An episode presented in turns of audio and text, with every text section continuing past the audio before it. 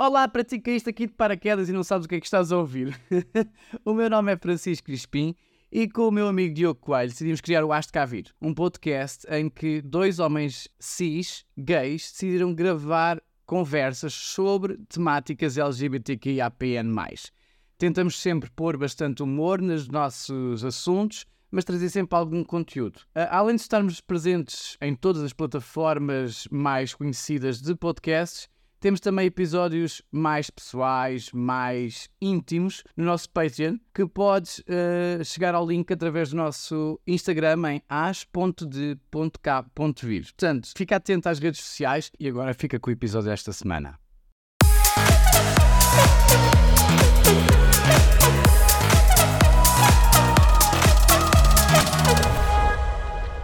Manas lindas do coração, bem-vindas a mais um episódio. Já sabem o que é que se está a passar, não é? Com esta revoada de episódios sobre a comunidade LGBTQIAPN+. Uh, cá estou eu, Francisco, outra vez para vos trazer mais um episódio, desta vez com a letra Q. Uh, e nem fazem ideia quem é o meu convidado. o meu advogado, o meu convidado. Uh, venho hoje falar sobre a letra Q, num conceito tão difícil de explicar como é, como é a letra em si, não é? Mas quando, eu, quando souberem quem é, vão perceber a escolha da pessoa. É uma figura única, controversa na cultura portuguesa, polarizando opiniões. Permanece com presença constante nos mídias e nas redes sociais. Em tempos de pandemia, fez vários diretos, está sempre presente no Instagram. É uma pessoa que nasceu a 8 de dezembro de 61 Uh, na cidade de Teté, no norte de Moçambique, então uma província na altura ultramarina portuguesa, onde passou a infância até aos 12 anos. Depois mudou-se para Lisboa, passando a viver em Santo António dos Cavaleiros. Foi conhecido na noite de Lisboa, tendo criado o seu alter ego Tatiana Romanov. Se já descobriram de quem é que eu estou a falar, parabéns, porque comigo está José Castelo Branco. Então, boa tarde para Nova Iorque, não é, José? E boa noite para Portugal. Já estou a gravar. É verdade. José, antes de mais, muito obrigada por, por aceitar este convite. É um desafio que lhe lancei e o José aceitou. Muito obrigado. Já falei aqui um bocadinho sobre a sua história de, de vida, eh, de onde nasceu, em que ano, mas gostava que fosse o José a falar disso. Tem memórias de, de Moçambique ainda? Veio de lá Tenho, novo? Estive lá muito, muito, muito novo, uh, mas continuo a ter memórias. Uh, tenho memórias da minha casa, tenho memórias uh, bons e dos maus momentos, apesar dos maus momentos que eu passei terem feito crescer e hoje ser a pessoa que eu sou. Eu nunca, nunca lamento sobre leite derramado. Uhum. Uh, eu recordo perfeitamente quando os pais me puseram no colégio de São José de Coloni uh, aos quatro anos, eu era muito precoce, um, portanto, puseram-me no colégio e eu fugi do colégio porque eu não aguentava mais uh, a pressão de entrar e os corredores todos estarem uh, aos gritos a dizerem Beto, que é o petit nome de José Alberto, que o meu nome é José Alberto, Maria Menina. Imagine, Beto Maria Menina, Beto Maria. e nós às vezes dizemos assim: ai, as crianças são tão ingênuas, são tão boazinhas. Mas não, não é bem assim. Não é bem assim, porque as crianças refletem aquilo que os pais ensinam. Sim, não é? É verdade. E, portanto, a criança, em princípio, uh, é pura. Não é? Venham a mim os pequeninos. Uh, mas os pais corrompem-os. É verdade, é verdade. Infelizmente. Eles são um espelho da educação que têm e o meio onde vivem, não é? E nessa altura eu já, já sentia isso. Eu senti-me, desde que nasci, eu senti-me diferente. Uh, a minha mãe tinha quase 50 anos quando eu nasci, pensou que estava na menopausa. Eu tinha um irmão, com, tenho, tinha um irmão que morreu, foi um dos políticos mais importantes de Moçambique, um, ah, era ministro da Segurança e foi ministro da Presidência, era o homem mais forte da, da polícia secreta. Portanto, um, eu cresci assim e, e eu recordo-me de, de visitar o meu irmão no exílio, uh, que eu comecei a viajar com dois, três anos de idade, e naquela altura viajar era uma coisa que era absolutamente vedada para as pessoas com muito dinheiro, não é? E os meus pais, pronto, que isto é altos e baixos, a vida vem e vai. A, a, bola é redonda. E os meus pais, na altura, quando eu nasci, eram extraordinariamente poderosos. Portanto, é tudo. Socialmente uhum. e monetariamente. Uh, por isso é que eu digo, quando dizem, quando falam em jet set, eu dou uma gargalhada, porque digo, meu Deus, as não têm a noção o que é ser um jet set. Para já ninguém tem private plane. Quem fala disso não tem aviões particulares. Mas pronto, passando à frente.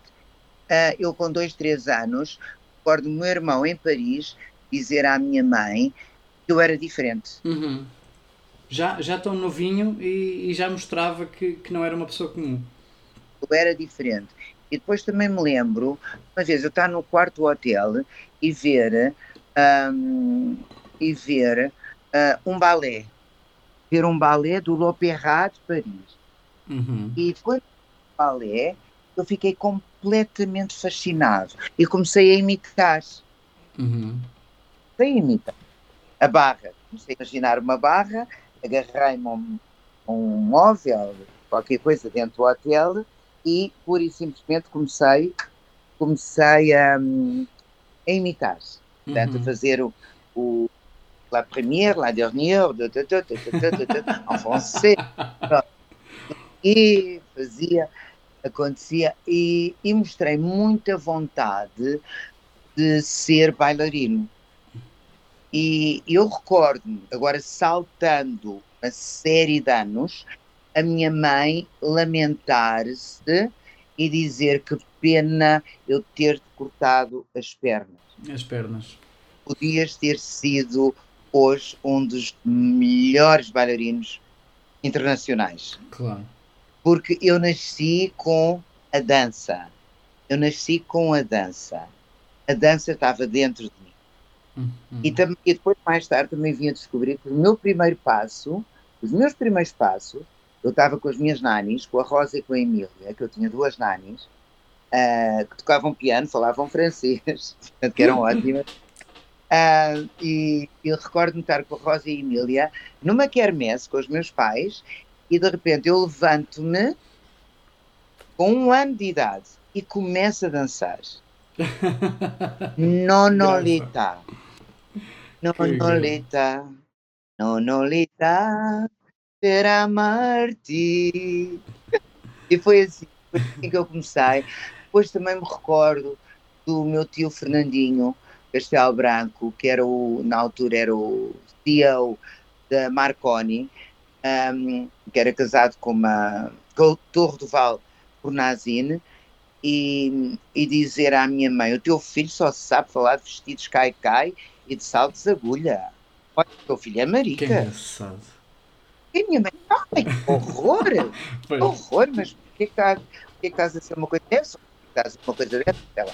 Um, e, portanto, e o pai, por outro lado, um, era uma pessoa extraordinariamente uh, conservadora, uh, como, como, a minha mãe também era. Portanto, eu venho de uma família muito, muito conservadora, muito conservadora. Um, e depois não só conservadora, mas também ligada à política, ao poder e ao dinheiro.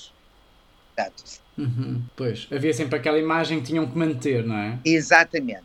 E então eu recordo perfeitamente do pai dizer-me, às vezes com muito, com muita mágoa, e dizer, meu filho, porquê que não é igual aos seus primos?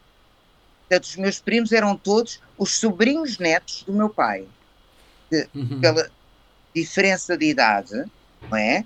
Um, eram todos era tudo, os meus primos eram todos, os primos da minha idade eram meus primos em segundo grau. Em segundo grau. Portanto, e mesmo assim eu era mais novo. Eu era o mais novo de todos. Era o mais novo de todos. E depois não, houve um que nasceu posteriormente. Um, houve mais dois. Mas sofreu sempre essa comparação pela heteronormatividade. Ah, sim. Os outros, os, os, os seus primos sobem às árvores, os seus primos apanham, sobem a figueira. Nós tínhamos uma figueira muito grande, uma figueira selvagem, enorme. Uh, e tínhamos uma piscina que depois foi dividida, tariri, taramos, mais tarde, uh, porque depois o meu pai dividiu a casa e vendeu um terreno, a piscina ficou do outro lado, mas pronto. Eu lembro de termos imensos morcegos, iam comer os. Uhum. ah, e os meus primos subiam à árvore para apanhar os figos. Uhum. E eu era incapaz. E o seu pai. E o pai ficava uma fúria. E eu fui um homem que matava cobras com a mão, que, que foi valente, que eu nadava contra as correntes e vou ter um filho cobarde. E cresci com aquele, com aquele estigma de fraqueza, de, Uhum. de impotência. De nunca ser suficiente, não era? Ah, e- e- mas por outro lado, aquilo foi-me dando, foi-me dando uma força interior muito grande. Eu nunca, nunca chorei sobre leite derramado.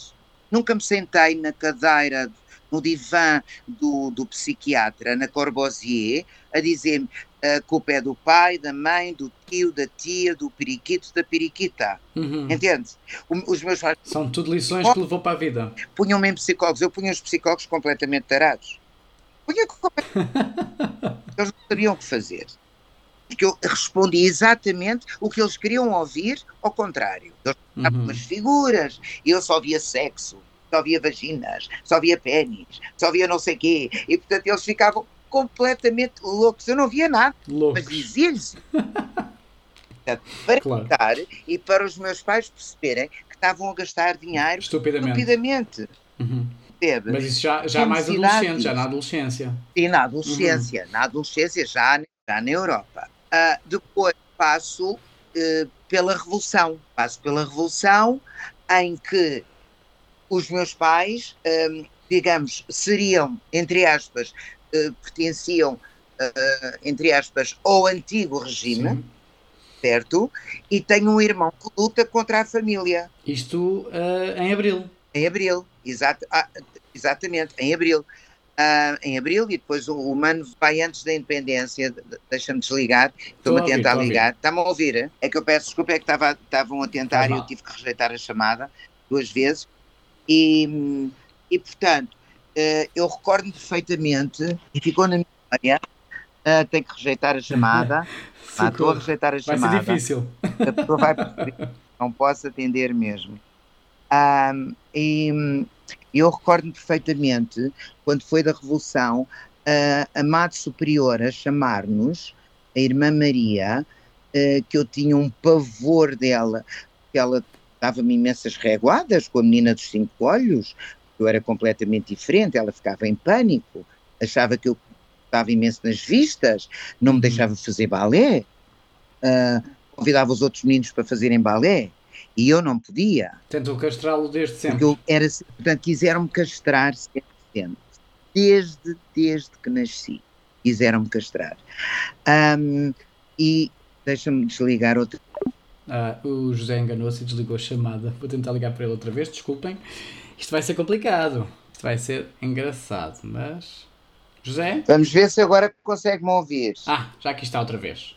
Mas está sem som. Ai, que horror. Ai, espera lá. Agora aconteceu qualquer qualquer coisa. Que isto fiquei sem som.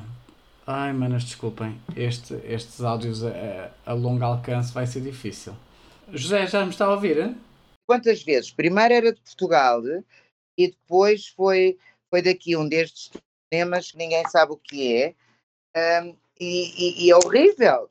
Uma pessoa fica sem saber o que fazer, porque eu não quero atender feita a chamada e tanto rejeito que acaba por ficar assim. Bem, Pronto, agora sim, já estamos de volta. que complicação! Pois isto, quando, quando se começa a mexer muito. ah, estava eu a dizer, claro que me quiseram castrar desde, desde que nasci e, e- e pronto, e fui, fui crescendo com todo esse bullying. Entretanto, eu agarrava muito Pois, às minhas amigas, porque as meninas eram as únicas que me compreendiam. Os rapazes jamais me já entendiam. estavam a ser educados a rejeitar esse tipo de, de comportamentos, não era? Pronto. E por outro lado, as minhas referências em casa era uma mãe com muito só um bocadinho. Só um bocadinho. Sim. Vai ser um episódio giro. Isto porque o José, o José está no hospital ainda com, com a Lady Betty e, e disponibilizou-se para gravar comigo. Uh, sem contar que, em termos de recursos, é difícil manter os recursos para gravar como deve ser, não é? Portanto, eu estou aqui com ele ao telefone a gravar a nossa chamada em áudio e o José uh, disponibilizou-se depois de, da viagem até, até ao hospital para passar o tempo com, com a Lady Betty e, e está neste momento no hospital a tentar um, falar comigo e gravarmos este episódio para, para levarmos esta história à frente. Ah, pronto, peço desculpa. Ora, essa não faz mal nenhum. Ah, pronto, continuar, peço desculpa. Faz mal. Pronto, andar, não, senão isto parece, o, parece um romance de John Steinbeck e tudo o vento levou e, e não é. E, e, é e não é. Uh, porque a minha vida é, é, é, é, enorme, enorme, enorme. E para a idade que eu tenho, já vivi tudo o que poderia ter vivido. Uh, e continuo a viver. Uh, Vamos só tocar mais uma vez na, nas memórias. Queria-lhe perguntar se alguma vez se lembra uh, de, de ser apanhado pela sua mãe ou pelo seu pai com roupas ou sapatos da sua mãe, se isso aconteceu e qual foi a reação deles? A primeira vez que, que eu fui apanhado com roupas da mãe, maquilhado e perfumado, uh, eu sei que eu devia ter pai os meus três anos, íamos viajar de novo, íamos viajar para a Europa, uh, assim íamos de Tiete, íamos viajar para a Europa e o meu pai entra no quarto e quando me vê assim, dá-me uma sova de cinto. E eu, a partir daí, fiquei com um problema sério em relação ao meu pai. Portanto, mais tarde, um, é engraçado, mais tarde foi, foi curado um, antes de ele morrer, e não só, fui eu que tratei dele os últimos anos de vida. Uhum foi tratador. Portanto, a mágoa passou, perdoou. Sem eu querer, acabei por ser eu a tratar dele. Portanto, o mundo dá, dá, essas, dá voltas. essas voltas todas. Mas era assim, era a educação da época, dos anos 70, portanto, as coisas eram completamente diferentes uh, e eu enfrentei tudo e todos. Tudo e todos. Mas fiz sempre aquilo que eu quis. Mas sempre. E se eu vou olhar atrás, sempre. eu não me arrependo.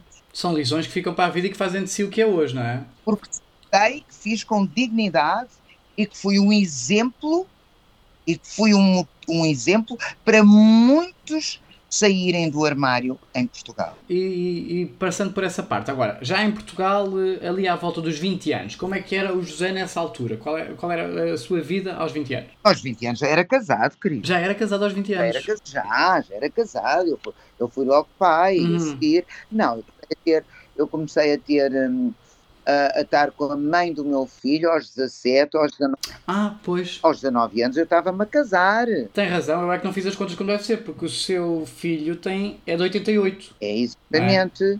Então, faça as contas. Exato. Eu tinha 24 tem 34. Pois. Eu tinha 23, não tinha 21, tinha 23. 23. Eu.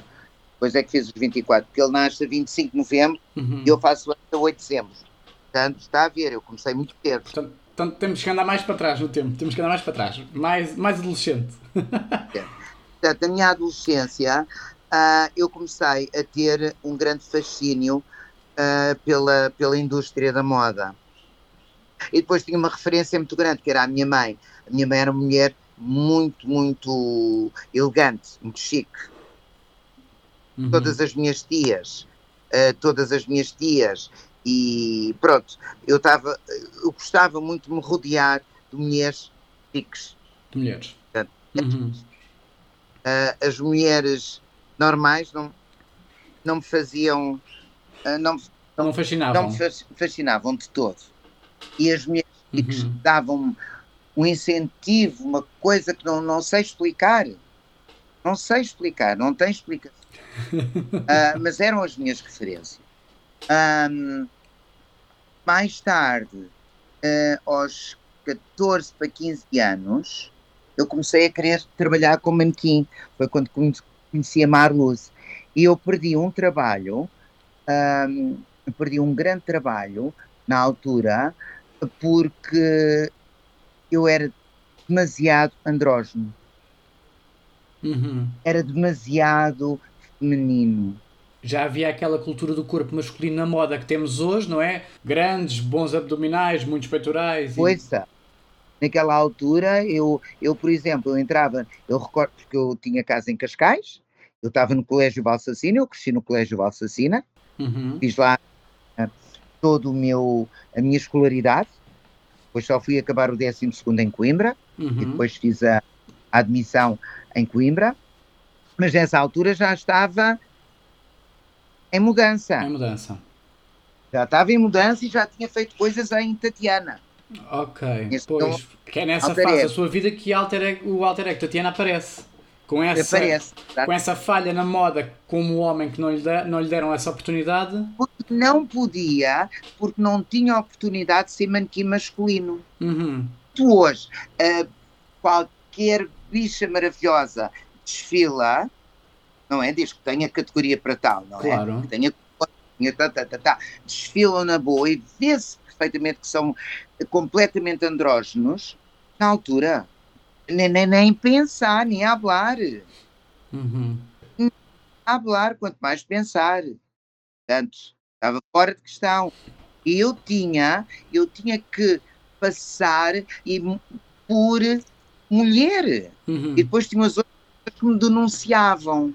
Eu comecei a tomar hormonas. Ah, tomou muito hormonas e novo. tudo. Uhum. Tomei hormonas na altura, depois parei. Depois parei. Depois, Uhum.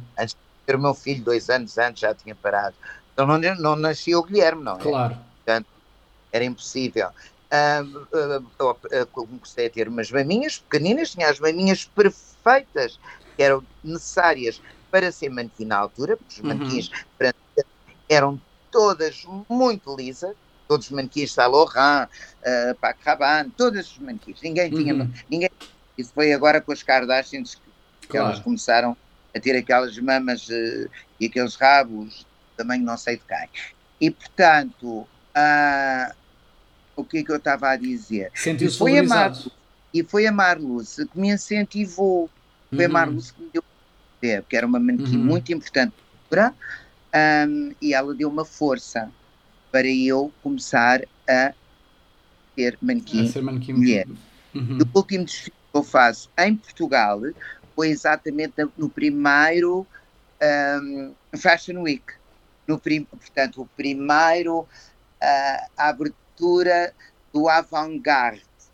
A abertura, nunca mais me esqueço. Eu cheguei apavorado, ah, atrasadíssimo, ahm, e tinha um amigo a coordenar e que não me deixava sequer. Ai, não me deixava sequer. Perdão, que era outro, outra vez o telefone. Outra vez o telefone. Ai, que Estas inferno. não percebem. Não Quando eu estou a rejeitar, é por alguma razão. Exato. Sozinho. Insistem. Bem, e hum, entretanto, eu, eu tentava disfarçar ao máximo, Uhum. tinha que passar por aquilo que eu não era, tinha que me assumir como transexual, para Uhum. quem percebe. Outra vez, Pois, isto eu é percebo. Quando inacreditável. falha, quando falha o áudio, eu percebo que. que Inacreditável. inacreditável como é que as pessoas insistem e, e eu rejeito a chamada. Portanto, as pessoas não percebem, Não percebem. não percebem, não têm, não têm códigos nenhums. Não têm. Ah, é ânsia, ânsia, ânsia de falar. Bem, passando, passando à frente. Mas espera, Ah, espera, espera, eu- porque eu quero, quero falar em uma coisinha. O porquê do nome? Porquê o Romanov? Quem é que escolheu o nome? Quem, outra vez, quem me deu o nome, quem me deu o nome, não. Que- ah, o no Romanov veio porque eu tinha uma parente, uma prima, ah, que vivia em Paris, que era casada com o príncipe Nicky Romanov. Ah, ok. E então E daí veio o sardinha. Daí veio o Romanov, o Romanov. sempre chiquíssima, todo- Uhum. todas, pronto, da época, a Tatiana subir o chiado em, em, em tapeline, de Givenchy, ah, luvas, tudo à séria. Portanto, pés à Fazer cabeça, jus à, à família Romanov. completamente, completamente. E antes de conhecer a sua mulher, a primeira mulher, não é? Com quem, com, com quem casou e teve, teve o Guilherme, eh, viu-se forçado a fazer o papel mais masculino, a ser mais homem na altura, ou ela já ela conheceu nessa fase de transição Não, entre ela- Tatiana? Não, não, não. Ela conhece-me já como Tatiana. Ela já conhece como Tatiana. Ana, que eu estava a fazer um desfile no Hotel Altis, da- daqueles desfiles de Freita à portanto, Uhum. em que nós, diariamente, São 30 Sim. dias seguidos, 15 dias seguidos, estamos a apresentar a roupa 10 vezes ao dia, 15 vezes ao dia, a, um, a um, dois, três, quatro clientes. Ah, mas era quando se ganhava dinheiro. E eu estava num desfile e eu tinha acabado de fazer o desfile, ela viu-me a desfilar e está sentada cá embaixo na recepção, ah, eu chego ao pé dela e não tinha cigarros. Um, e falei-lhe em francês, que eu falava muito francês, e, e que era também uma forma de eu disfarçar a minha voz, Uhum. de não perceber que a voz era masculina. Ah, eu pedi-lhe em francês se ela, se ela tinha um cigarro a mais. E ela deu-me um cigarro, respondeu-me em inglês, disse que não conseguia falar francês e que era portuguesa. E eu disse: Ai, posso falar português, desculpe. E comecei a falar com ela. E achei muito querida, muito simpática. E o tio dela estava a fazer, tinha uma firma ah, de, de trapos, de, de- de roupa, portanto, nós Uhum. chamávamos trapos. As- à indústria, nós chamávamos o trapo. Portanto, ah, tinha uma loja, uma loja, tinha uma fábrica de, de, roupa ah, em Santarém, que se chamava Scalabis, na altura, que, que vem de Scalabitano, dos, dos Uhum. habitantes de Santarém.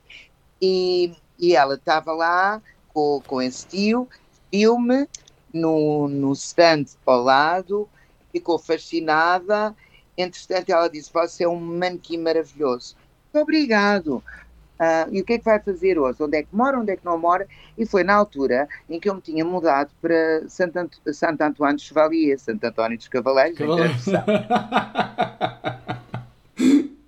porque o responsável foi um amigo meu muito, muito engraçado, muito snob, muito engraçado, muito giro, ahm, que, era, o- que, era, o- que era Conde, ah, o Nisha Cabral, tinha sido campeão de, de rally, não sei o que, super, super conhecido, e o João Bom de Souza, e, portanto, a grupeta que me protegia das Uhum. tias Claro. tias que me protegiam. Tias, as tias eh, estupendas, pronto. Os gays todos que me protegiam. Ah, porque eu sempre fui muito protegido, precisamente Uhum. por ser completamente diferente. Claro. Ai, que Lá, lá estão eles. ódio, ainda por cima é um marco. Será que ele não percebe? Fogo. Não há ninguém que lhe mande uma mensagem a dizer que eu estou ao telefone. Não. Ai, Ahm, e então, ah, o que é que eu estava-lhe a dizer? O romance, Ah, o romance. Desenro... O Ah, eu romance. António. Eu saltei, fui para Santo António por causa do Nisha, porque eu tinha um Uhum. apartamento em casa, mas era pequeno. Ele disse: Ai, vai morrer para Santo António, teus apartamentos ótimos, ah, com cinco assoalhadas, seis assoalhadas, vais ter um ambiente palaciano, e vais ter recorte de ténis, e vais ter não sei o quê, e os homens bons estão todos lá. Eu, preocupadíssima, não é? Claro. ok, querida. Ah, troquei, troquei, realmente trocar duas, as- ah, uma sala com dois quartos por, por uma sala com cinco quartos, Faz toda a diferença. faz toda- só fica no subúrbio, que eu, que eu não sabia. Outra vez, outra vez. Eu a respeitar e ele continua. Horri- horrível. Ah, passando à frente, ahm, onde é que eu ia? Já nem me lembro onde Ainda é estamos no, ia. vo- estamos no vosso romance ainda. Está em Santo António dos Cavaleiros, mudou-se Nossa. para lá. E como é que se desenrola Entretanto, depois? Ah, e ela diz-me assim: Ah, eu também moro em, Sa- em Santo António. Uhum. Estou na casa de uma amiga. Diz: Ai, que giro, que máximo. Então, olha, podemos ir juntas para casa. E táxi, Claro. era longíssimo. Portanto, era longíssimo na altura. Ah, que ficava do Lumiar para Santo António, ficavam 5 km. Hoje, em, em 10 minutos, nem isso, dá em Lisboa. Sim, hoje é Lisboa, não é? Pombal.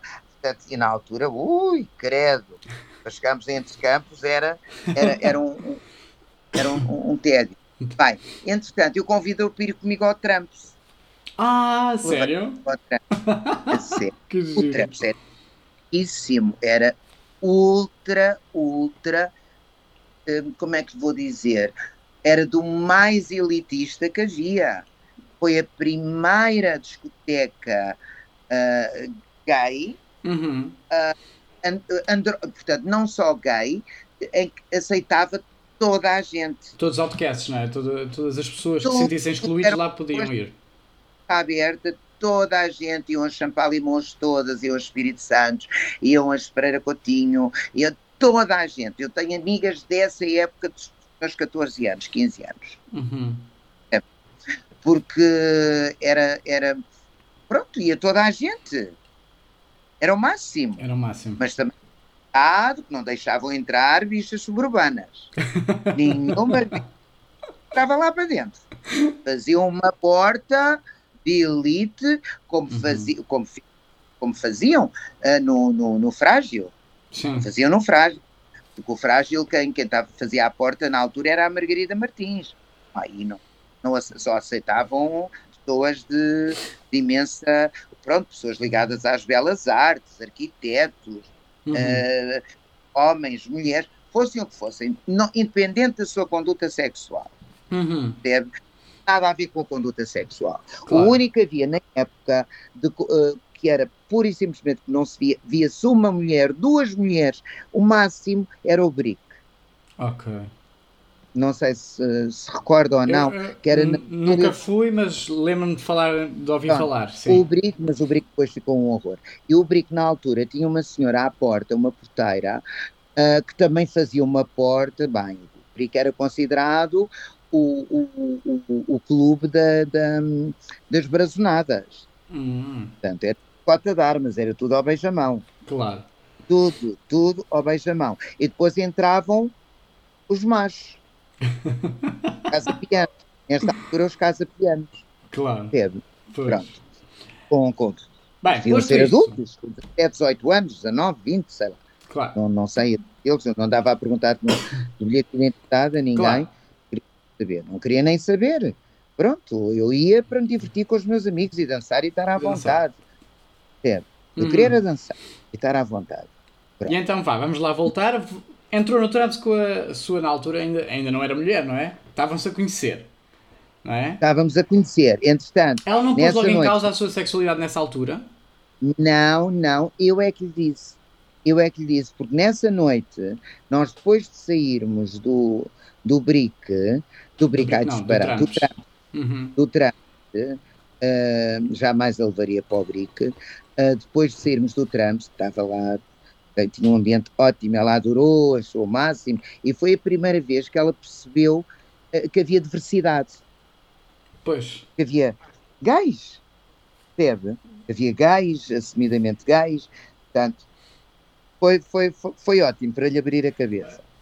E depois convidei-a, convidei-a uhum. para ir comigo a um sítio que se chamava o Harry's Bar portanto não, tem, não tinha nada a ver com o Harris, com o Harris Cipriani de, de, de, de Roma, claro. que é chiquíssimo, de Veneza. Olha, lá estão eles, eles estão sempre a ligar ao Zé. Há sempre alguém a ligar ao Zé e a chamada está sempre, sempre, sempre a falhar. está a ser impossível de conseguir manter esta chamada um, em bom com vocês. Desculpem. Vai ser um episódio muito confuso. Eu agora vou ficar sem fones outra vez, exatamente. Estou sem fones. O José não me ouve, está a dizer-me que não me ouve. E eu estou a tentar. Estou ligar... ouvindo, não, eu estou a ouvi-lo. Deixe-me. Eu é que não ouço. Pera lá. Ai. Pera, pera, pera. O que é que, o que, é que eu faço aqui? Aqui isto. Está-me a ouvir ah, agora. Já, perfeitamente. Pronto, voltamos. É essa... Agora fica sem. Cara, Pronto. Ah, eu... Pronto, agora estou com cara e Está-me a ouvir. Está ótimo. Pronto, estou-me a ver. Agora estou-me a ver eu em gigante. ah, e, e, onde é que, ah, e nessa noite uhum. uh, que estamos no Harry's Bar, uh, que era o único sítio uh, que estava aberto depois das três da manhã, fomos comer uma sopa de feijão, que era típico, e um prego. Uhum. e um prego e vi uma Coca-Cola. Eu nunca fui beber muito álcool e bebi uma Coca-Cola, ela também, eh, convidei-a, e, e, no meio da conversa eu digo-lhe assim, uh, sabe, eu não sou operada, eu não sou ainda, uhum. ainda operada, porque eu cheguei a um ponto que eu pensei, a única maneira que eu tenho de escapar é operar-me. Uhum. Avançar com resignação de género. Graças a Deus nada disso aconteceu. Bem, passando à frente, uh, porque havia, havia, hoje seria mais uma que se tinha suicidado, porque há pessoas claro. que realmente têm que se separar, porque se sentem verdadeiramente mulheres. Eu, no meu caso, não, eu senti. É, é, era completamente diferente, era um ser único. Está, é o tal andrógeno, não é? Que tem laços dos dois lados, como falámos eh, no off, não é? Que, Exato. que precisa da força da masculinidade e tem a, a graciosidade da mulher. A graciosidade da mulher, exatamente. Bem, e assim se passou, assim se passou, e eu digo-lhe ela, quando eu digo operada, ela diz, ai coitada, vai ser operada aqui. e fica ela pena. Eu digo, não tenha pena, eu, eu não sou mulher. Quando ele disse, eu não sou mulher, ela disse, não. Eu disse, não, não sou mulher, eu sou homem. E ela fica muito espantada. Fica assim, tipo, boca aberta. Coitadinha, tinha saído de Santarém. uh, portanto, e, e apanha logo com a rainha das rainhas, com a rainha das bichas todas, e portanto, e ficou assim muito, muito assustada, sei lá. Nem percebeu onde é que estava bem percebeu onde é que ela estava. Bem, um, depois uh, ela veio para a minha casa. Mais tarde ela conta que pensou 10 vezes se podia vir à minha casa ou não. Veio à minha casa uh, eu fui-lhe fazer ovos mexidos. Depois foi em direto a trabalhar, porque ela na altura era secretária de um primo dela que era o diretor de uma, de uma firma que vendia Mercedes. Uhum. Era do conte eh, que vendia Mercedes. Tinha um primo que era engenheiro e ela era a secretária. Uh, por isso, daí eu a contratar como minha secretária. Como secretária. Uhum. Porquê? Comecei a gostar imenso dela, como a ter a maior confiança nela e achei que seria a pessoa certa para me assinar os cheques, porque na altura só se podia assinar cheques, eu não assinar com o meu nome, percebe? Sim. Para ter uma mulher a assinar por mim. Ok, fez quase Entendo. testa de ferro da sua personalidade. Exatamente. Começou-me a acompanhar para todo lado, até que um dia as coisas acontecem. Hum. As coisas. Fiquei muito confuso, porque eu tinha tido um romance com um homem e, e tinha ficado muito traumatizado. Porque eu, aos uh, nove anos, fui, fui abusado sexualmente e isso pôs-me um travão uhum. muito, muito, muito pôs-me um travão muito grande em relação aos homens. Eu comecei uhum. a ter medo. O homem para mim era um quase um inimigo. Percebe? Eu sentia necessidade, mas ao mesmo tempo era um inimigo que me fazia mal, me fazia doer, uhum. me fazia sofrer. Depois tive esse uh, romance com esse homem e quando as coisas eram para chegar a vias de facto, ficou tudo estragado. Pois, portanto, a parte tudo. romântica acontecia, não é? Desenrolava-se a parte romântica quando chegou à parte realmente física. Estava a parte física. Quebrou ali e afastou-se. Mas há mais tentativas. Uhum. Nunca estava, portanto, todas davam mal. Mas essa tinha sido uma que me marcou profundamente. Claro. Ainda hoje me o nome dele. Um, uh, ah, e, e quando acontece a minha primeira relação sexual com, com a minha primeira mulher foi a plenitude. Uhum. Foi aí que sentiu que era e mesmo aquilo que queria. Era mesmo aquilo que eu queria. Portanto, eu disse: Ai meu Deus, eu sou tão bicha, tão bicha, tão bicha, que já virei lésbica. Dizia o cara. E depois confidenciei com alguns amigos meus muito íntimos. Eles me dizer: pronto, és lésbica, mulher. Tu és tão bicha, tão bicha que és uma grande lésbica, és fufa, tu és uma fufa.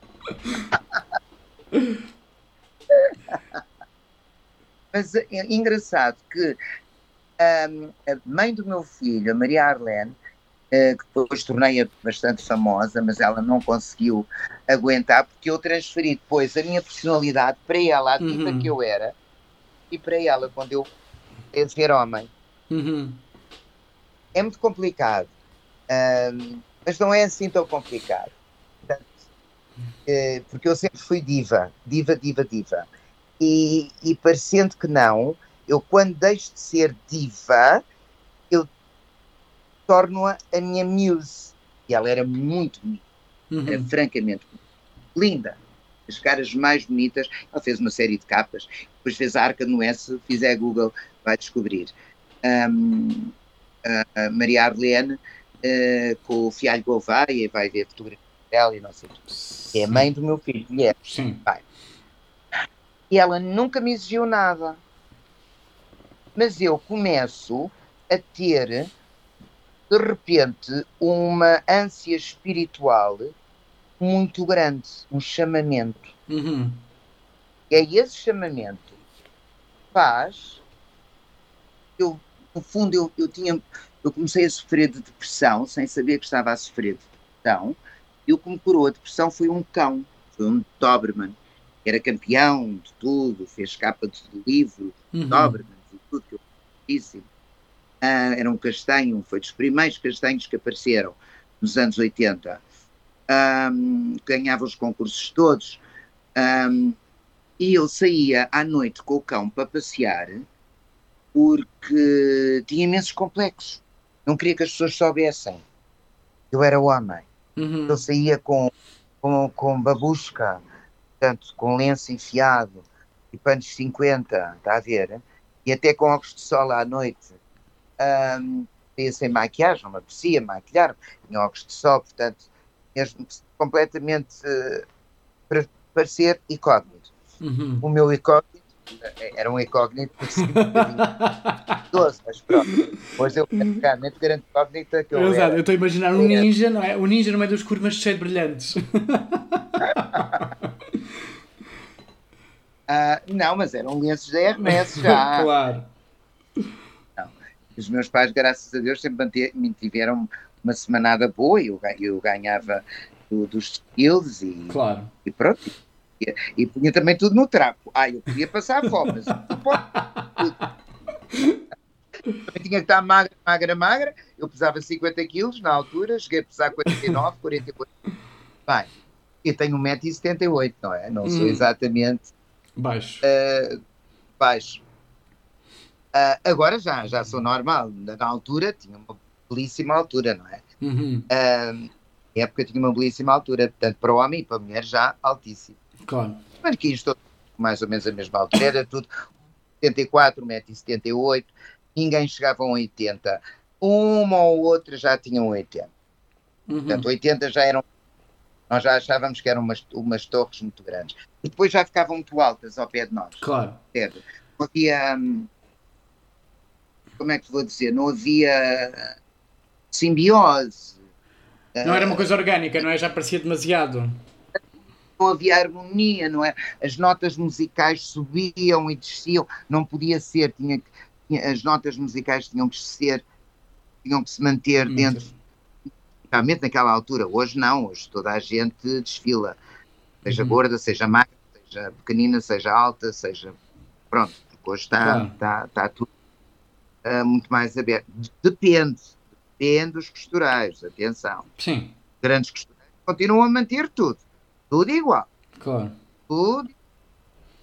Ir os grandes desfiles, é tudo igual. Ah, Nisto, em 88 nasce o seu Guilherme.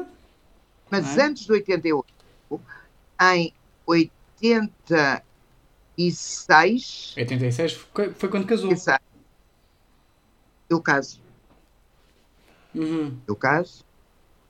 E quando caso, foi um escândalo na igreja, estava toda à espera que eu aparecesse vestido de noiva. Ah. Toda à espera que eu aparecesse vestido de noiva. Não. Eu apareci vestido de homem.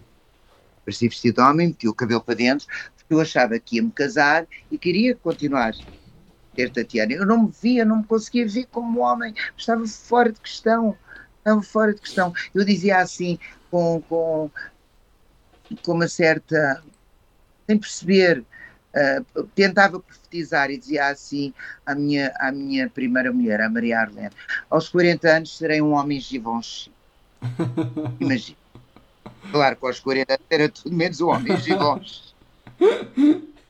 Era a Seria uma mulher Givenchy. a rainha Trisha. Seria uma mulher Givenchy. Bem, ah, eu ah, meti o cabelo para dentro.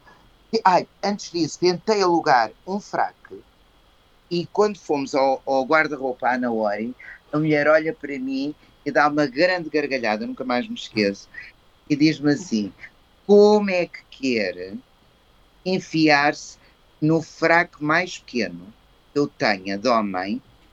Você não tem costas. Pois. É a mesma coisa que os homens muito magros virem cá e quererem vestir-se de mulher. Eu não tenho vestidos para eles, têm que ser vestidos enormes. E eu disse assim, mas esta maluca não percebeu ainda que eu sou, eu sou macho? mas pronto, eu tinha um corpo muito andrógeno, ainda hoje claro. tenho, não é? Sim. E nunca fiz nada ao meu corpo. Atenção, a única coisa que eu tomei na altura foi hormonas, tinha maminhas e depois tirei. Uhum. Antes do meu filho tirei, fiz uma, como é que se chama? Mamoplastia. Uh, uh, uh, ma, ma, não, não, ma, não. Ah, mastopexia. Há, há vários nomes. Sim, há vários nomes. Uma redução, um, pronto. Mastomia é mais para quem tem cancro. Pronto, mas é a mesma coisa. Tirei todas, todas as glândulas. Um, podia ter mamárias. Um, e, portanto, eu reduzi. Reduzi uhum. o peito. Um, e o meu filho nasceu e teve. E graças a Deus tudo aconteceu, nada acontece em vão, porque pelo menos o Guilherme, meu filho, teve uma referência diferente, mas masculina. Uhum. Entretanto, a mãe, quando começa a ficar muito importante, uh, socialmente e artisticamente, um, os pais dela fazem tudo para ela separar de mim. Ok. E afastar. Eu sofri imenso, imenso, imenso com esse, com esse divórcio. Imenso, imenso, imenso, imenso, imenso. Nem me quero lembrar. Sofri horrores. Deixa-me dar água ali. Um, sofri absolutamente horrores. Isto tudo por pressão horror. da altura dos seus sogros, não é? Que quiseram afastá-la Sim, sim, sim. Porque ela já tinha, já tinha tido a rampa de lançamento, estava lançada na vida e então ela... acharam que já não queriam. Ela tinha que ter um, um marido fantástico, um homem rico, sei lá. E teve, teve um homem, teve um homem poderosíssimo, fantástico. E ainda bem, graças a Deus, porque é uma grande referência para o meu filho. Uhum. E ainda hoje uh, o meu filho não vai, vai mantê-lo na família, apesar de já estar uh, divorciado da mãe, vai mantê-lo na família porque vai ser o padrinho da Constança. Da Constança. Portanto, Deus que teve um Luís Soares da Albergaria na vida dele. Teve um homem de sucesso e um homem que percebe imenso de negócios. Portanto, por isso claro. o Guilherme seguiu a economia e depois uh, fez marketing. Ok.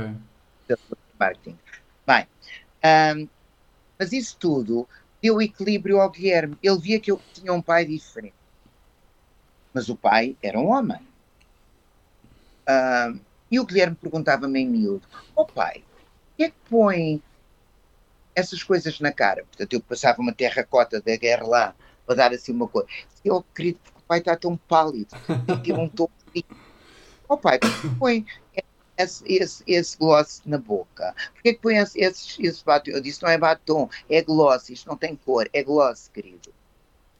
Oh, pai, por que põe essas coisas nas pestanas? Era aquele rímel transparente. Sim. Eu tinha que ter qualquer coisinha. Claro. Conseguia não ter qualquer coisinha.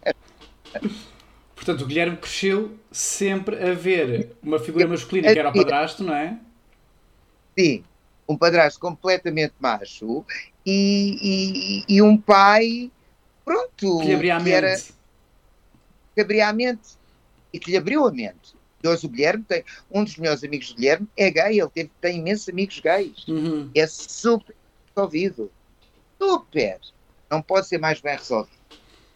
Um, Mas acha que, acha que o Guilherme, durante a adolescência dele assim, também pode ter sofrido algum tipo de preconceito sofreu. por ser seu filho? Sofreu muito preconceito. Sofreu muito, muito preconceito, especialmente quando eu começo a ter demasiada visibilidade. Uhum. Enquanto eu aparecia, enquanto eu só aparecia nas colunas sociais, eu aparecia semanalmente em tudo que era coluna social, na, na Olá Semanário, um, saía na, na Vogue de, de, de Espanha, saía na, na, nem havia Vogue portuguesa, era a Vogue de Espanha, tinha que de vez em quando sair uma coluna uh, de coisas muito, muito chiques de Portugal, saía na, no Eles e Elas, que era chiquíssimo na época. Um, saía na. Uh, depois havia as outras que eram mais uh, comuns, que misturavam jogadores com sociedade, e tá, tá, tá, pronto, que era a nova gente, que era. Qual é que era a outra? Era a nova gente, havia a dona, havia depois, depois apareceu a Flash, ou, já, já nem sei. Depois Sim. apareceram outras. Um, foram aparecendo, foram surgindo. TV Guia. Sim, uh, caras. E, não, caras mais tarde. Mais tarde. Caras, caras mais tarde. Caras aparecem uh, quando eu caso com a Betty. Quando oh. eu caso com a Betty. E eu faço a primeira capa da Caras logo no início da Caras, em 2002. 2002. 2002. Uhum. Caras começa em 97, se não estou. Em 2002 faço eu a capa da Caras. E só começa a ter muita visibilidade quando foi aquela história do, das joias no aeroporto. Sim. Isso ficou na, na história. A coisa mais ridícula. Uh, e depois a seguir, quando eu faço a Quinta das Celebridades e ganho. Pois. E a partir daí o Guilherme sofre imenso. De tal forma que o Guilherme, quando acabou o 11 ano, disse: Não, eu vou para o Maria Amália, eu quero ir para o Liceu. Uhum. Ele tinha aristas desde, desde a terceira classe, ele antes tinha andado num colégio privado, uh, na, em frente à Casa da Moeda, e depois entrou nos Maristas. E quem me ajudou na altura foi a tia Manuela Ianes, que, que já não era primeira-dama, uh, mas era a ex-primeira-dama, e quem fez o casamento foi o meu irmão Sérgio.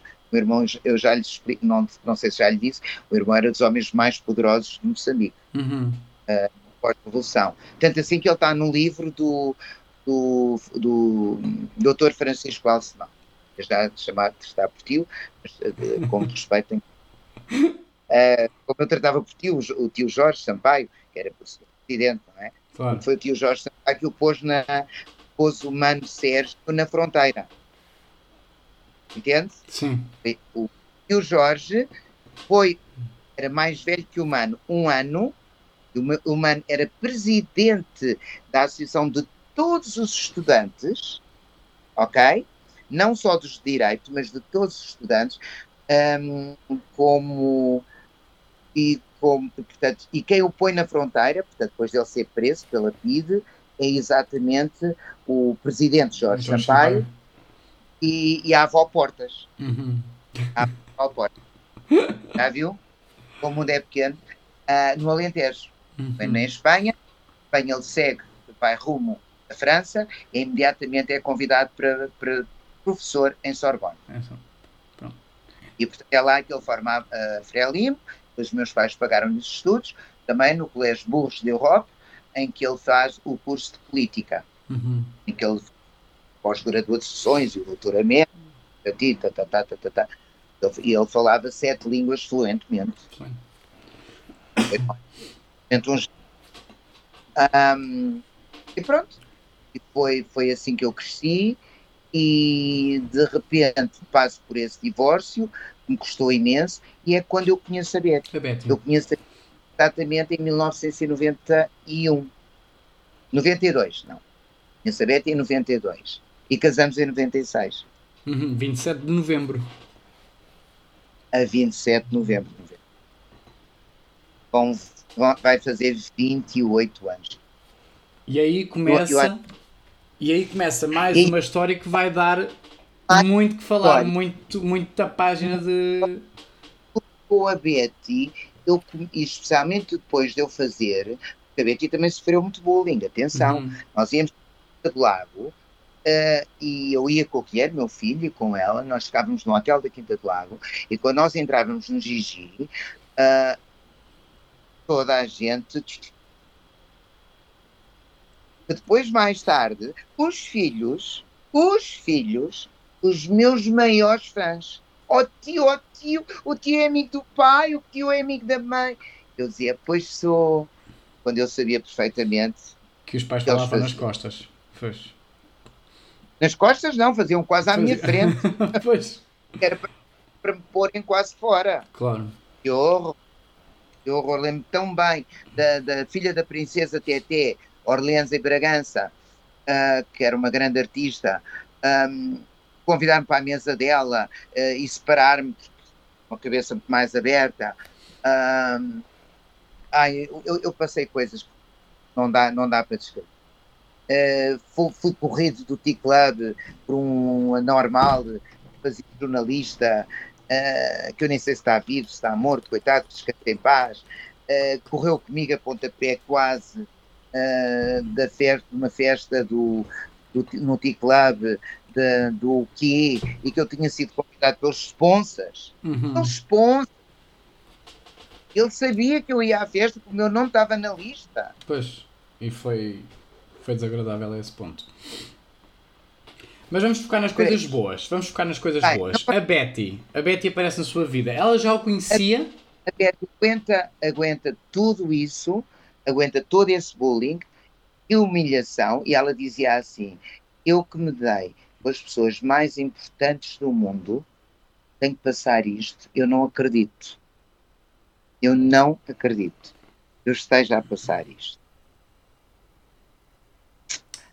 Enfim, quando eu vou para a quinta eu ganho, começo a sentir muito poder. Muito poder em mim. Mas poder em mim ser quem eu sou. Uhum. Quem eu sou. Foi quase uma validação de, de poder ser à vontade. De poder ser à vontade. Não de poder tirar a cabeça, nada de ser celebridade. Porque eu já era celebridade, por amor de Deus. Eu já era celebridade, celebridade, senão não ia para a quinta lá já com cabeça de cartaz. Claro. Então, estou-me a fazer entender. Eu não era, o, não, não, era o, não era o Zé Ninguém. E quando a Betty casa comigo era conhecidíssimo, porque é que nós casamos em Lourdes e completamente no anonimato. Que era para os, para os paparazzis não saberem. Claro. Pois, porque a bomba, a bomba, acabaria sempre por cair, não é? E ao menos assim aproveitar um bocadinho de paz. Porque... E nós tivemos, portanto, tive, quisemos fazer as coisas com a maior das discreções, pela, já pela nossa discrepância de idades. Uhum. Ponto. Uh, depois, eu nem sequer sabia a idade da Betty, só fiquei a saber a idade da Betty no dia do meu casamento. Pensava que ela tinha menos de 10 anos ou 15 anos. Um, mas eu achava divina. Claro. Ela era divina, divina. Eu apaixonei por uma viu nela, viu nela aquilo que sempre quis ser? Tudo. Vi nela tudo, tudo o que eu sempre quis ser. É. Vi nela a continuação da minha mãe. Vi nela tudo. Porque, tudo pode porque, porque a Lady Betty na altura já era uma mulher poderosíssima, não é? Validada, com, mesmo sendo mulher, super validada, não é? Joalheira, uh, poderosa dentro do, do meio, Bom, não é? Tudo, de tudo. Via toda a gente, era amiga de todos os costureiros, uh, de Laurent, do, do, de todos, do Cardan, todos, todos, todos, todos, todos. Do Ferro. E, e, uh, e acha que, a sua, acha que o vosso amor, ou pelo menos o, o amor do Zé, não era, se calhar, uh, como é que eu posso dizer isto? Não era um amor sexual, mas um amor de, de real apreci, de apreciar quem a Betty era como pessoa e, e ver nela aquilo que queria ser. Aquilo ver nela o exemplo. Ela, ela representava tudo aquilo que eu gostava, tudo aquilo que eu queria ser. Uhum. Portanto, encontrar nela uh, a minha alma gêmea, mas já realizada. Uhum. Entende? Claro. Uh, uh, a Betty está tá no livro dos Duques e da Duquesa de Windsor. a Betty, filhada do, do, do, ai, do Duque, do Lord. ai meu Deus, agora. Qual seria a minha Godfather, Betty? Não pense nisso agora, deixa, deixa a Bessie também descansar. Um... Hã? Ao David Westbury. Ah, ok. David Westbury era o braço direito da rainha. Uhum. Uh, e pronto, e a Betty também tem uma história enorme, daí estarem-nos a fazer o nosso documentário, uh, mas ainda não, não há dinheiro para ele editar tudo, ele está a editar uhum. em França, um, mas é um ótimo realizador. Pelas imagens que eu vi, daquilo que ele gravou, fantástico. mas ainda vai gravar mais. Pois, e depois a partir daí começa o bullying também assim. Não é? Porque esse bullying que já dura há 28 anos. Caso, desde o momento em que eu caso com a Betty, começa o bullying em cima de mim. Casou por interesse, casou A que era dinheiro. com a velha, casou com não sei quê, casou com isto, casou com aquilo. Portanto, as pessoas não tinham noção que nós éramos inseparáveis, éramos os melhores amigos que se pode, pode haver. Uhum, Está temos, temos de estar casados, temos de estar unidos para a vida. claro. E na altura um pai comigo, muito santo, disse-me até, porquê é que não és adotado? Eu disse, pode ser. Eu agora, a minha a- a- mãe, Claro, então. São coisas diferentes, Minha mãe- não é? a minha mãe estava vivíssima. Ahm, ah, e pronto, ah, tinha que acontecer. Claro. E hoje, E continuo dura, com dura ela. há 28 anos quase, não é? 28 anos, vamos fazer 28 anos e eu tenho sido o suporte dela. eh, tenho sido o suporte, o verdadeiro suporte dela. Uhum. Isto, isto porque mesmo nesta situação agora que ela está de saúde, não é? Que ela agora está, está mais adoentada, eh, ainda, Está ainda mais- se consegue ver na net o bullying todo a acontecer, não é? Estás à espera que a velha morra, tu queres é o dinheiro. E, e É, e- e é fácil pela internet hoje em dia, sem cara, mandar bocas desse género, não é? Mas ninguém pensa que são 28 anos. Era aquilo que tínhamos falado no off. Se fosse realmente por dinheiro, era dinheiro muito sofrido, porque anda há 28 anos à espera, não é? Podia ser o masoquista dos masoquistas. Não podia ser o masoquista dos masoquistas. E, e, a, e a Portanto, Lady Betty tinha que ser louca para ser enganada durante 28 anos, não é?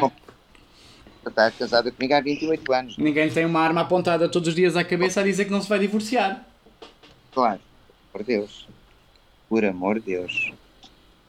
As pessoas são completamente loucas. Não, as, as pessoas são más, de facto, São não é? más. São...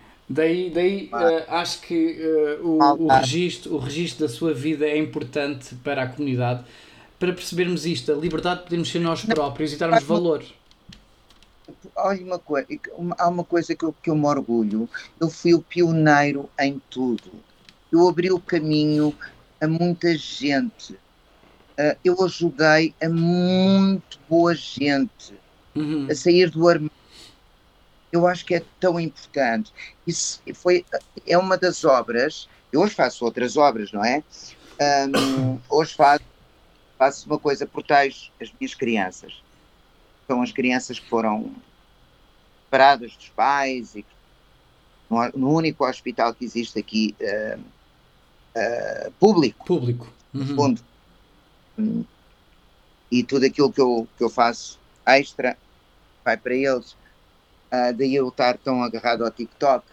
Ah, já que as outras querem pôr dentes, tirar dentes e fazer isto e faz- fazer aquilo, pôr mamas, tira mama e querem ir ao cabeleireiro e fazem uma birra, eu não, eu, dou- eu dou, Claro. eu dou. Ah, e dou e, e não me importo dar, porque amanhã chega aqui alguém, meu amigo, e precisa de ser tratado, eu tenho um sítio que eu posso levar Pode levar. Sim. e que vai ser tratado e que não vai ficar arruinado. Ainda ontem me diziam que houve uma pessoa que no tempo do Covid estava de férias, que veio cá ahm, e que no fim apresentaram-lhe uma conta de um milhão de dólares. Ah, pois. Então me disse, porquê é que eu não morri? Porquê é que eu não morri? Pois, Os serviços de saúde americanos é. Toda a gente sabe como é que funciona, não é? Pode-se morrer à porta do hospital porque não se tem um seguro de saúde. Que é uma coisa. Primeira questão, what's your insurance? Uhum. What's insurance? Antes de o porem numa maca, perguntam qual é a sua, seguradora. qual é a seguradora? Uhum. põe na maca. Portanto, por isso eu sinto-me na obrigação e vou lutar sempre pela injustiça. Eu sempre disse que eu seria a bicha justiceira. E vou ser. E serei sempre. Sim. e, e agora, numa parte mais descontraída da nossa conversa, todos os seus chavões vão dando muitos memes da internet. Como é que lida com isso? Não é? Eu lembro-me, a mais antiga que eu me lembro que ainda se usa é o Jamé Salomé, não é? Coisas que o Zé dizia. Salome. É, Salome. Que isso também é importante, não é? Nós falámos disso no off. Como é que era a outra? Não sei se diga, não sei se faço, mas posso. Exatamente. Ou, ou, ou, tratar toda a gente por bicha, aquilo que estamos a fazer aqui hoje, não é? A falar, a falar da palavra, da palavra queer. O presidente da Câmara era bicha, o Frota era bicha, venha cá a bicha mostrada. Uh, o, o, outro era a bicha arquiteta, uh, o outro era a bicha da guitarra, que tocava Exato. música. Eu comecei a tentar quebrar uh, e, e, e, desbaratizar um termo depreciativo. depreciativo. É exatamente o que estamos a fazer aqui com o queer, não é? Que era usado depreciativamente e que lutamos... E, e, e, quando, e quando me chamam atualmente, eu digo, bicho, eu respondo da mesma forma, eu não sou a vossa rainha já. é quase triste já, não é? Porque já não, a bicha já não chega. Sem saber o que dizer, sem saber o que dizer. Bem, é isso, porque aproveitou uma arma que lhe jogavam para si, não é? Não, mas sabe mais, Francisco? Eu não. Eu se voltasse a nascer, eu talvez passasse tudo o que eu passei. Porque eu acho que não fiz nada de errado até hoje. Uh, claro que poderia ter evitado muitas, muitas uh, peripécias uhum. uh, negativas que eu tive que me sujeitar. Mas é um preço que tem que se pagar pela fama, não é? Vai sempre haver é alguém a tentar apanhar um bocadinho para, para mandar abaixo. Porque ninguém fica Bom, contente com o próprio sucesso. Fica mais contente com o insucesso dos outros do que com o próprio sucesso. Não é? Então não vê agora no TikTok, uh, por eu estar a, fazer, a ter êxito no TikTok, estar no rating italiano, uh, chegar ao número 2 do rating italiano certos dias, deitarem-me abaixo de cariz sexual. Mas o que, o que é que eu ia fazer de cariz sexual? Digam-me. Não, é, é, e, A maldade das pessoas não tem limites. É, é, é absolutamente ridículo. Sim, e, é? e, hoje em dia, com a facilidade com que se acede às informações, eu gravei um episódio de o Gui, de, aqui desta, desta, nova, desta nossa temporada de letras. O, a letra G foi com um político, o Duarte um, da Volt, e, e, estávamos a falar disto. Ele dizia nós uh, falámos como, como nós falámos no off antes de gravar. Uh, eu falei com ele e disse-lhe: Duarte, o que é que a gente pode falar, o que é que não pode? E ele: Tu podes fazer todas as perguntas, eu é que vou ter que ter muito cuidado nas respostas, porque eles, a Volta a candidatar-se para as eleições europeias em 2024 e tudo aquilo que eu digo pode vir a ser usado contra mim porque as pessoas são más. As pessoas vão procurar o conteúdo, vão ouvir tudo, vasculhar tudo e mais alguma coisa para arranjar um cabelo que seja para mandar abaixo. Fora de sítio. Eles querem arranjar um cabelo fora de sítio. Mas eu vou aos melhores cabeleireiros. Portanto, eles bem que tirem os Portanto, pindecas, que é o que eu digo, pilecas. Pilecas. Pilecas. Mesmo. Daquelas que, que estão a aprender só servem mesmo para nós aprendermos a andar de cavalo. É verdade. José, já temos quase uma hora de, de, de conversa e de episódios, mas não quero roubar muito tempo porque sei o estado de saúde da Betty. Não, está tá tudo bem com ela. Ela está aqui a ver-me. Uh, agora pergunto eu, como é, de que é que as pessoas me querem pôr rótulo? Posso-lhe eu perguntar? Rótulos. Rótulos acho que faz parte, uh, isto eu não sei se lhe vou explicar ou se vou responder.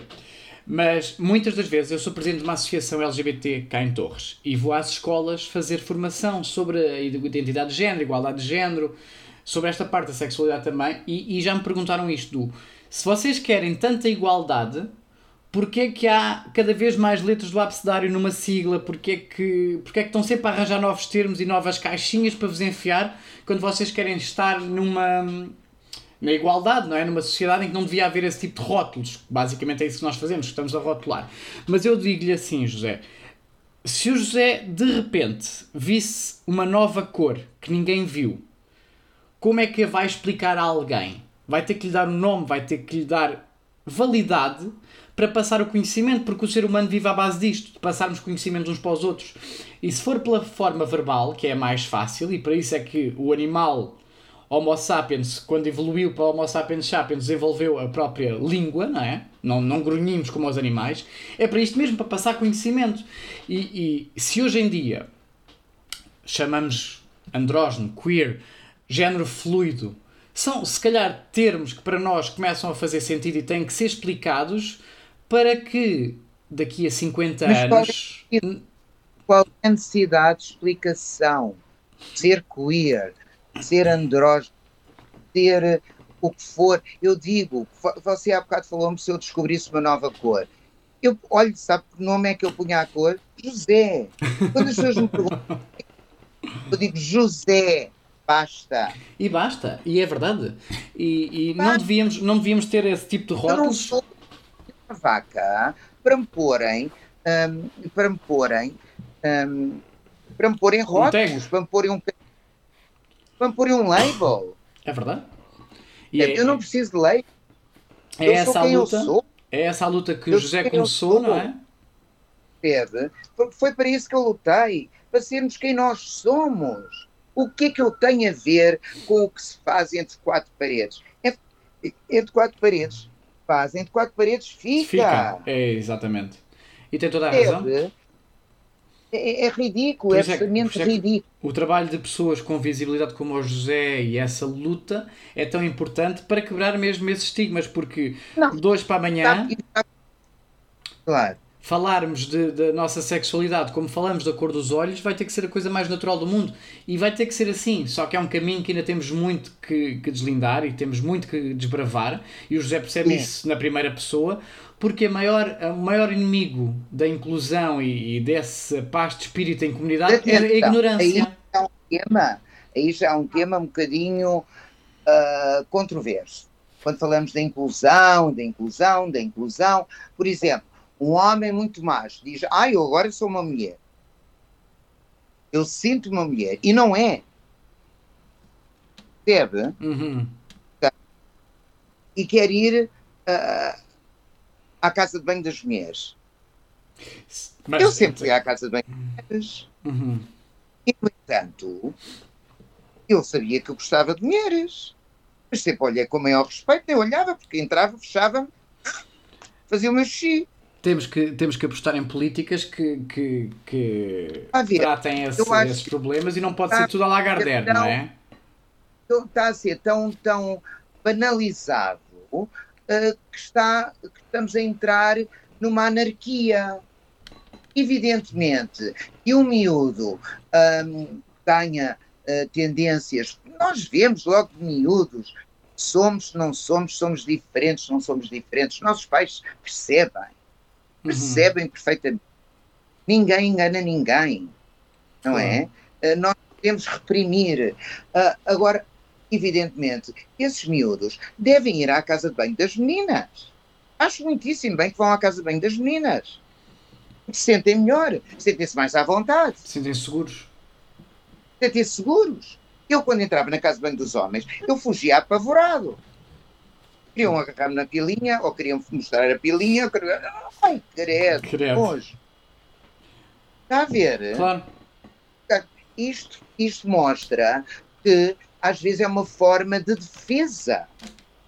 Sim, e... Eu sempre me por isso é que eu sempre me defendi como mulher. Uhum. Mas até como mulher, mas como uma senhora, Como a senhora, uma lady. como uma lei. É o mais importante. E acho que, é- acho que é isso. O problema maior eh, passa mesmo por isto: a ignorância e a falta e, a- e o preconceito, que é isso que temos que lutar: é dar conhecimento às pessoas, falar sobre os temas e, e- e criar ambientes seguros para toda a gente, para toda a gente poder ser eh, aquilo que é. Claro. José, Claro. não lhe quero roubar mais tempo. Sei que tem Tá bom, meu- coisas para fazer. Queria só perguntar-lhe uma coisa. É difícil ser José Castelo Branco? Eu não consigo separar o José Castelo Branco do José Alberto Castelo Branco da Silva Vieira. Uhum. Eu acho que sou, sou eu próprio.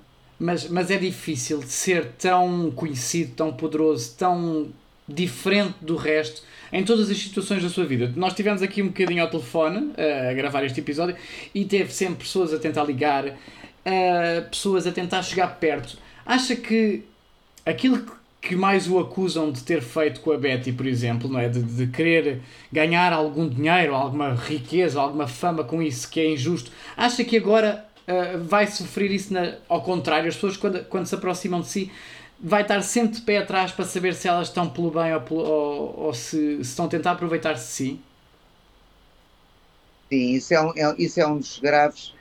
É, é, como é que vou dizer? É o outro, o outro gume da espada da fama.